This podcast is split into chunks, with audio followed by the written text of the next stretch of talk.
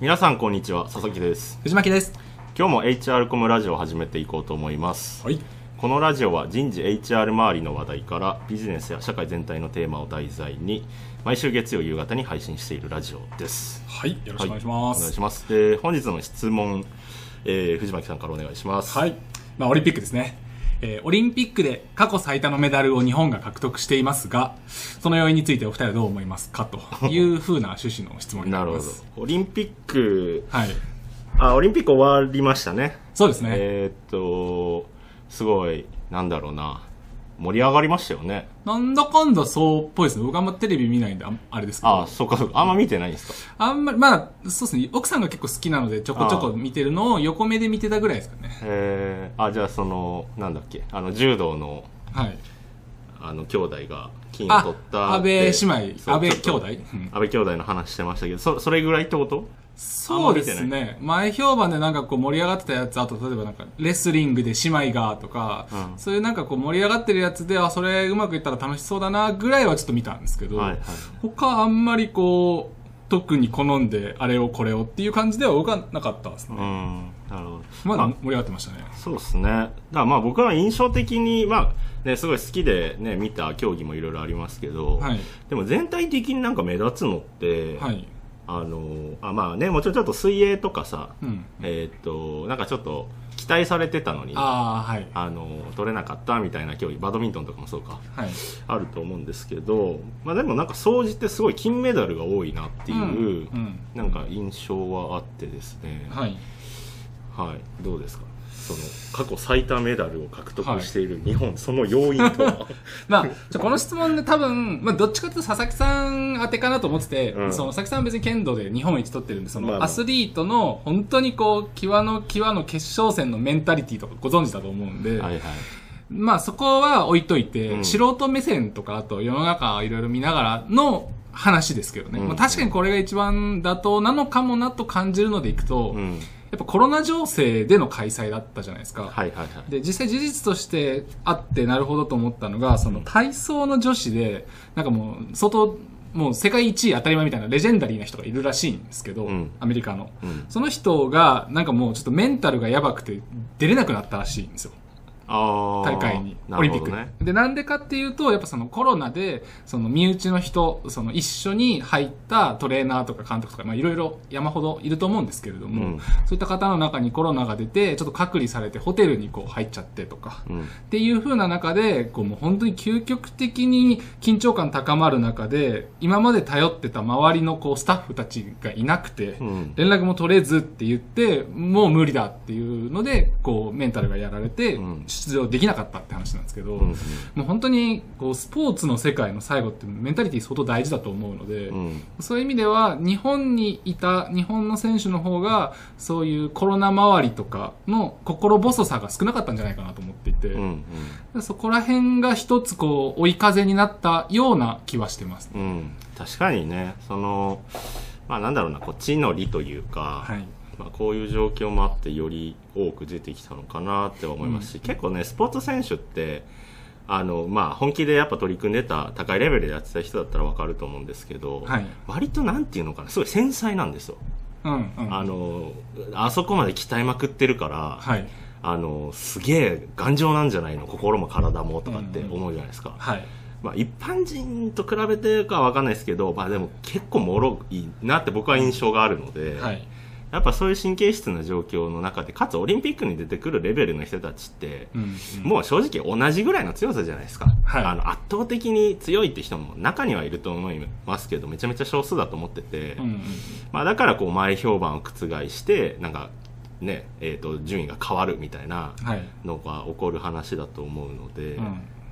まあ、すごく確かにねその辺そうのですね要因はあるのかなって僕は多分素人考えだけどメンタル面によるこうやっぱ地の利っていうのが特にコロナ禍において追い風だったんじゃないかと思うんですけど、うんうん佐々木さん的にはどんな感じだと思いますか僕はそうですねちょっとアプローチ変えると、はい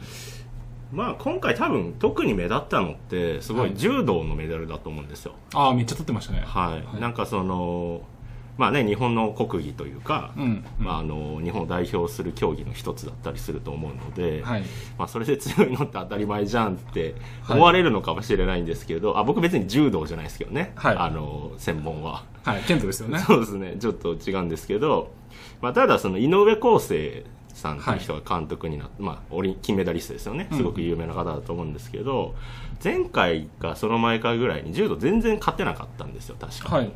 で、えっとその人がなんか強化部長というか、まあ、監督みたいなポジションになって、うんうん要はそのこれまでやってきたやり方、その旧体前とした根性論的なうんやり方の限界値を僕は見ましたみたいな話をしてたんです。はい。まあそれはちょっとねあのそれまでやってきた人たちからするとうん。何をっていう感じだと思うんですけど、 はいまあでもやっぱ事実そうだと思いますしもっとこはう科学的にあのアプローチというか、はい。えー取り組んでいかないとダメですよねみたいな話をされてての今回の結果なんですよ。はい。まあ、めめちゃくちゃ多分金メダル取りましたし、うんうん。あのまあ、柔道のおかげとも言っても過言ではないぐらいの過去最多メダルっていう話だと思ってて、はい。でも、まあ、この辺の話って別に柔道に限らないと思うんですよ。はい。やっぱり世界中がなんかその、ね、うん科学的なアプローチをしてきて、はいまあ僕も経験ありますけど、まあ僕の時もね、まだ半分ぐらい、水飲むな、的なニュアンスははい1年生ぐらいまでありましたよ。ちょうど過渡期というか、い転換期みたいな。はい。まあね、もちろん、あの、温かいご指導は多々あったんですけど、はい。その中でもまあ水はちゃんと飲めよって2年生ぐらいからなっうたし、ん。はい。であとはその栄養面の、はいまあ、僕らはねちょっとその選抜チームでやってたところもあったので、うんまあ、あのすごい栄養士とかもついてくれてたし、はい。あとはメンタルトレーナーもついてたんですよはい。はい。だからそういうなんかこうなんかねその時監督が、まあ、一生懸命勉強したのか、うんえー何かこう悟ったのか分かんないですけど、はいなんか急にこう科学が動き始めてですね、はあはでも確かにそこから僕らの成績もぐんと伸びましたし、あはあ。はい。えーとまあ、秋田県市場どうなのかな最強って言ったらちょっと過言があるかもしれないですけど、はいまあ、すごいいろいろな結果を出せたっていうのもあったので、うんうんまあ、その科学的なアプローチじゃないですかね、うん。うん、なるほどう。ん、要因っていうのは。でもやっぱ日本の強いところってさはい。戦争戦争の時代引き合いに出したらあれですけ どはい。なんか結構根性論で頑張ってきたじゃないですかそうですね。多分そんなイメージ強いです。なんか高度経済成長期とかもさ、まあ、はいもちろん技術力はあったかもしれないけどさ、はい気合と根性じゃないですか、あれ気合と根性ですね。24時間働けますかリゲインリゲインみたいな CM が流れてましたけど。 そうそうそう。だから、日本の国民性って、はいもしかするとそういう、なんていうの、強さはい。本当の強さってやっぱそういうことに耐え耐えうるといううんうんか、。あの、めちゃめちゃ強靭な体、なんつうの、メンタルみたいな、はい。気持ちみたいなはい。ところが、長所だったのかもしれないですね。そうですまあね今なくなってるとかじゃなくて、うん、そう、そうですね。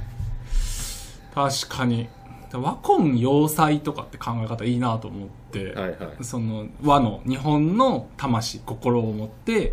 西洋のその技術を使ってやるってやっぱすごくいいことだと思うんで、うんうんまあ、そういう意味ではそのさっきの話にも当てはまるのかなと、その、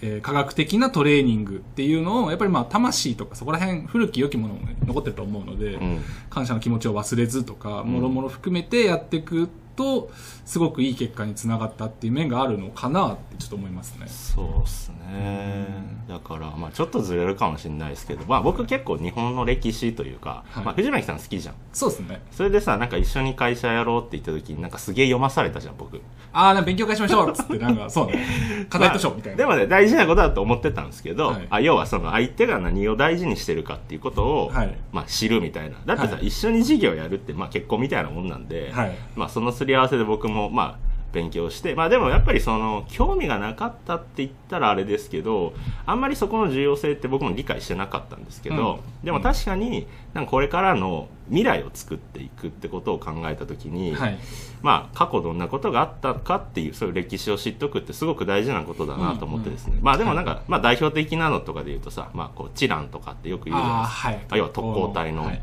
お話で、で体当たりするってやばくないですか やばいですよね。まあ本当。ね亡くなった方たちあれなんですけどそれを判断した上がいたわけじゃないですかはい。まあ指揮をしてた偉いさん方が、はい。究極の気合と根性論ですよねあれってそうですね。命かけて国守ってこいやみたいなそうですね。それでね10代から30代の若い優秀な人たちが消えてったっていう、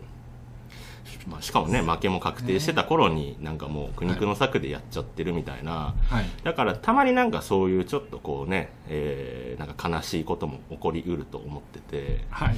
まあだけどね大事だと思うんですよ気合と根性も、